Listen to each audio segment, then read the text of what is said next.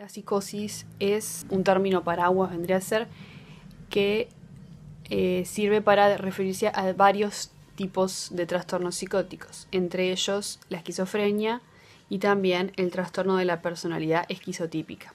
Dentro de los trastornos psicóticos tenemos distintos tipos según el manual diagnóstico y estadístico de los trastornos mentales.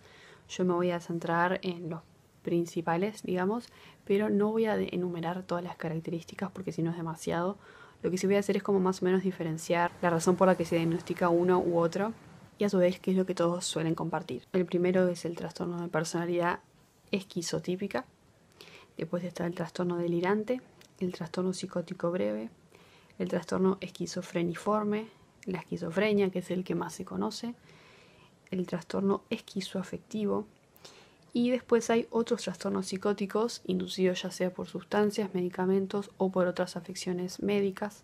Por ejemplo, una droga que te genere un episodio psicótico sería un, caso. Este tipo de trastornos son heterogéneos, hay diferencias entre ellos. La gravedad de los síntomas puede llegar a predecir aspectos importantes como el grado de déficit cognitivo o neurobiológico.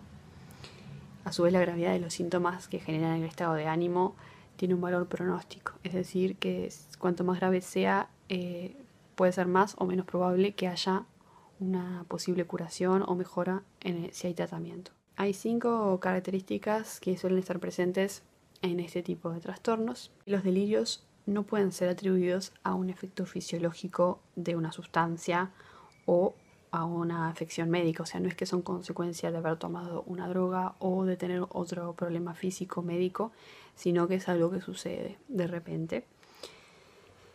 Eh, y tampoco son consecuencia de otro tipo de problemas mentales como el trastorno dismórfico corporal o el trastorno obsesivo compulsivo que a veces pueden generar delirios. Bueno, primero que nada es algo que sucede en la mente, que es una creencia fija, que por más que vos te quieran probar que, que no hay no es real y que no existen pruebas de que lo que crees es cierto, aún así la persona la sostiene.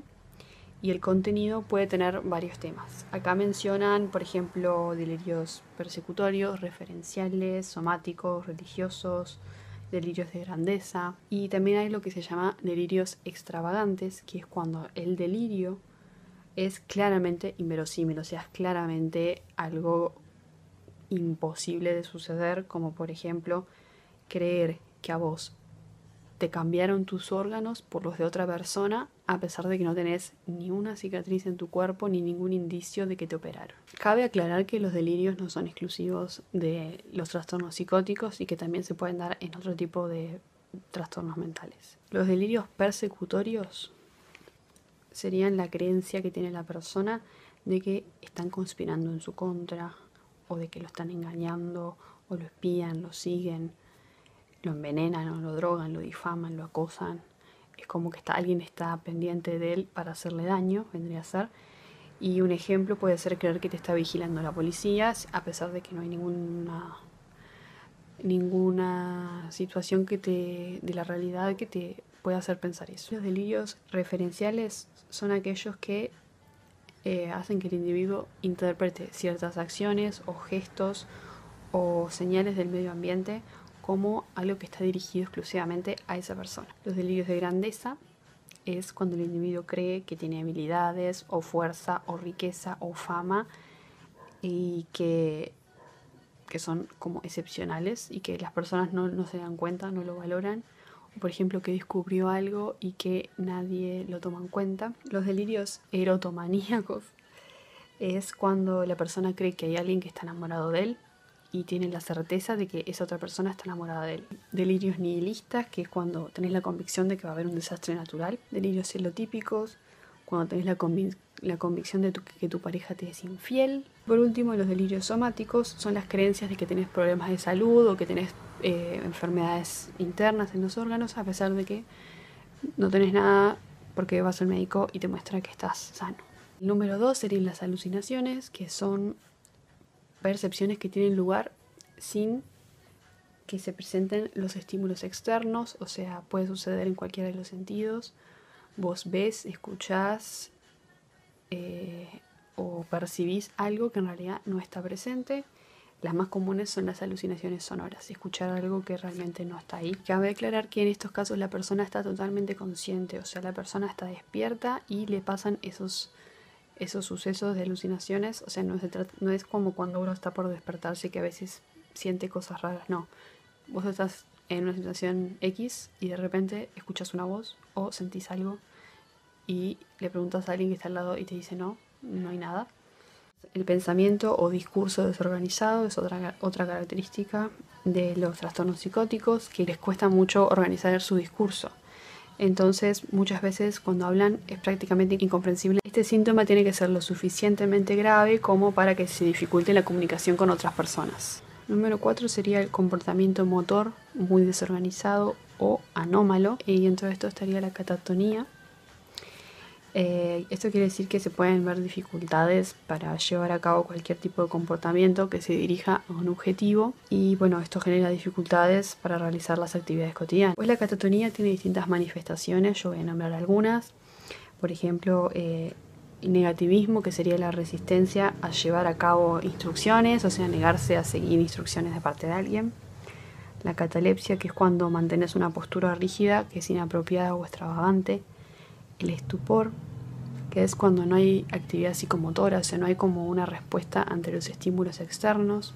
La catatonía eh, suele diagnosticarse en, el, en, el, en, los hospitales, digamos, eh, en el entorno eh, mental, y aparece hasta en el 35% de los sujetos que tienen esquizofrenia, aunque mayoritariamente se produce en personas con trastornos bipolares o depresivos. La última característica son los síntomas negativos, que quiere decir que son síntomas que le quitan características a la persona. Por ejemplo, eh, se le disminuye la expresión emotiva, todo lo que es expresar emociones mediante la cara, mediante gestos, moviendo las manos, eh, eh, la mirada, etc. Es como que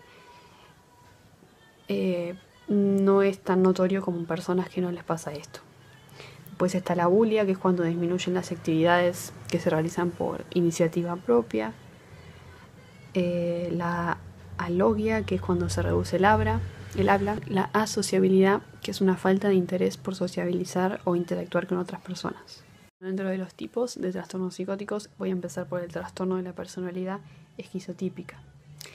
Este trastorno englobaría un patrón generalizado de déficits sociales e interpersonales, o sea, dificultades en las relaciones, una capacidad menor para mantener relaciones cercanas, o sea, es muy difícil para ellos generar vínculos eh, íntimos con las demás personas. Puede aparecer ya sea en la infancia o adolescencia, pero recién se diagnostica en la adultez. Es importante distinguir que el trastorno de la personalidad esquizotípica es diferente a lo que se llama trastorno de la personalidad esquizoide, porque este caso eh, si bien el nombre es similar, porque tiene el esquizo, como si fuera este, algo relacionado a la esquizofrenia, en el caso del trastorno esquizoide no hay síntomas psicóticos. Por eso no está dentro de estos trastornos psicóticos. Continuando con la personalidad esquizotípica, algo más que los caracteriza es que tienen distorsiones cognitivas o perceptivas y se comportan con muchas excentricidades, o sea, a la vista de los demás son personas extrañas. Suelen tener ideas de referencia. Esto significa que interpretan incorrectamente sucesos causales y acontecimientos externos como si tuvieran un significado oculto relacionado a ellos. Pueden sentir que tienen como un poder de controlar mediante su mente o mediante su intención las actitudes de los demás, así como eh, si hacen rituales creen que pueden hacer que sucedan ciertas cosas. Y esto no es lo mismo que cuando hacemos rituales o tenemos amuletos o cosas, o sea, va más allá de eso, es como, como algo que es una convicción de que ellos tienen la capacidad de que si hacen algo específico van a generar un cambio en la realidad. Muchas veces aparecen alteraciones de la percepción, el discurso es impreciso, divagante o vago, pero a diferencia de la esquizofrenia se suele comprender, eh, suelen ser suspicaces, que esto lo tuve que buscar porque no sabía qué significaba. Ser suspicaz es cuando sos propenso a sospechar o a ver malas intenciones eh, en lo que dicen o hacen los demás. Es como que tenés una duda constante de si los demás te quieren hacer, eh, te quieren perjudicar o no. Suele haber una ideación paranoide, suelen tener incapacidades para manifestar todas las emociones y eso les dificulta que justamente puedan interactuar. Son personas que se ven excéntricas y que no suelen seguir las convenciones sociales, por eso les cuesta mucho integrarse. Además de que tienen una gran ansiedad social que hace que directamente no les interese sociabilizar porque no es algo que, que, disminuya al conocer a otras personas, sino que es algo que está siempre presente por esa desconfianza que tienen hacia las intenciones ocultas de los otros. En el caso de los distintos trastornos psicóticos tenemos el trastorno delirante, que eh, para ser diagnosticado tiene que haber al menos un mes de delirios, pero no tiene que haber otros síntomas psicóticos como los que mencioné al principio, alucinaciones, el pensamiento desorganizado, etc. Solo delirios. En el caso del trastorno psicótico breve, tiene que durar más de un día y suele remitir, o sea, los síntomas suelen irse en el transcurso de un mes, a veces duran pocos días nomás, y siempre es algo que sucede de repente y que no es consecuencia de ninguna droga o de ninguna afección médica. Después en el trastorno esquizofreniforme, qué nombre complicado, eh, hay síntomas de esquizofrenia, pero la diferencia con la esquizofrenia es que suelen remitir, o sea, disminuir e irse antes de los seis meses. La esquizofrenia, en cambio, tiene que tener por lo menos seis meses de síntomas y se exige que al menos uno de esos meses sea eh, algo constante, tener síntomas eh, de positivos psicóticos, o sea, alucinaciones, delirios, etc. En el trastorno esquizoafectivo hay un episodio de estado de ánimo como de manía o depresión y le siguen síntomas psicóticos como los delirios o alucinaciones durante al menos dos semanas. Es como que hay momentos donde hay problemas en el estado de ánimo y luego problemas de síntomas psicóticos eh, que dificultan la vida de la persona. Algo interesante es que el trastorno de la personalidad esquizotípica y el trastorno de la personalidad, personalidad paranoide, del cual hablé hace mucho tiempo, a veces precede al inicio de una esquizofrenia, o sea, una persona diagnosticada con uno de estos tipos de personalidad puede que desarrolle una esquizofrenia. Los, sujetos que tienen trastorno delirante eh, pueden reconocer que las otras personas creen que sus delirios eh, son justamente delirios, pero no son capaces de creerles, o sea, no son capaces de decir, sí, reconozco que tengo un delirio. O sea, reconozco que para ellos es un delirio, pero yo siento que tengo la razón y que no es así. A diferencia de personas con, esquizofrenia, su comportamiento es bastante normal, o sea, no, no llama tanto la atención, eh, salvo que hables de esas ideas que tienen eh, y les, las cuestiones o actúes en base a ellas, ahí sí se van a poner se van a alterar. El trastorno psicótico breve suele ser algo que empieza de repente y que dura muy poco, a veces pocos días, pero lo, mínimo que tiene que durar es un día entero. Y es algo que puede aparecer tanto en la adolescencia como en la vida adulta, y lo más normal es que aparezca eh, luego de los 30 años. A veces los síntomas eh, disminuyen eh, antes de que se cumpla un mes. En el trastorno esquizofreniforme se suele diagnosticar en dos situaciones. Cuando hay un episodio de esquizofrenia que dura entre 1 y 6 meses, y el sujeto ya se fue recuperando o cuando el individuo tiene síntomas por menos de dos meses pero todavía no se recuperó. Entonces se le diagnostica como provisorio, porque si pasan los seis meses ya sería una esquizofrenia. En la esquizofrenia los síntomas positivos que tiene que tener es uno de estos tres sí o sí, delirios, alucinaciones o discurso desorganizado, más otro síntoma por lo menos. O sea, exige que tenga dos síntomas y que uno de ellos sea uno de estos tres que mencioné. Los otros pueden ser catatonia y bueno, este, todos los otros síntomas negativos de abulia, logia, anedonia, asociabilidad, expresión emotiva disminuida, etc. Los síntomas de la esquizofrenia suelen aparecer en la adolescencia tardía y eh, a la mitad de los 30 años. El inicio puede ser brusco o puede ser algo que sucede de a poco. Y eh, si bien los síntomas pueden remitir, lo que suele permanecer es síntomas que afectan a la cognición, digamos. En estos casos contribuyen a que la discapacidad del trastorno se perpetúe. Los individuos con esquizofrenia pueden mostrar un afecto inapropiado, o sea, reírse en ausencia de un estímulo apropiado. Esto me hizo acordar el caso del Joker cuando se reía de la nada. Un ánimo disfórico que puede tomar la forma de depresión, ansiedad o enfado. Una alteración del patrón del sueño. Falta de interés por comer o rechazo de la comida. También pueden tener episodios eh, disociativos.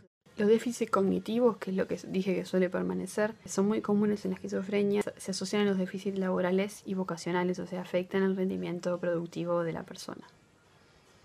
Puede que haya un deterioro de la memoria, además de que el procesamiento del pensamiento suele tener una velocidad menor. Hay algunos individuos con psicosis que pueden carecer de introspección o de conciencia de su trastorno.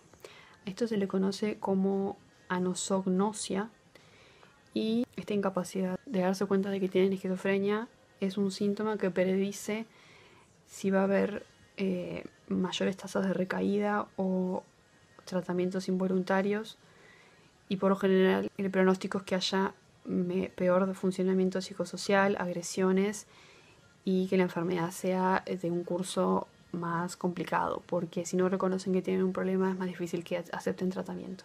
Hablando de la violencia, porque se asocia mucho la esquizofrenia a, la violencia, se comprobó que las agresiones espontáneas o inesperadas son poco comunes.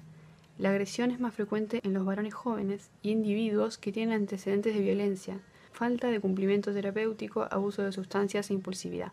O sea, las personas que no se tratan y que ya de por sí tienen tendencias violentas sí pueden ser violentas. Pero una persona bajo tratamiento probablemente no. La gran mayoría de las personas con esquizofrenia no son agresivas y al contrario son víctimas eh, más frecuentes de lo que son victimarios. Porque los individuos suelen burlarse de ellos, suelen, porque son tan excéntricos, entonces reciben más daño del que hacen. Otra vez vuelvo al Joker y el video que hice sobre él. Es, una persona con muchos rasgos esquizofrénicos que era víctima de la sociedad. La diferencia es que después decide eh, vengarse y ahí es cuando entra su violencia hacia el resto. Pero al principio era él el que recibía todas las agresiones y no hacía nada malo. Esto es lo que supe eh, entender de lo que leí de, de la literatura oficial, digamos. Muchas gracias por escuchar.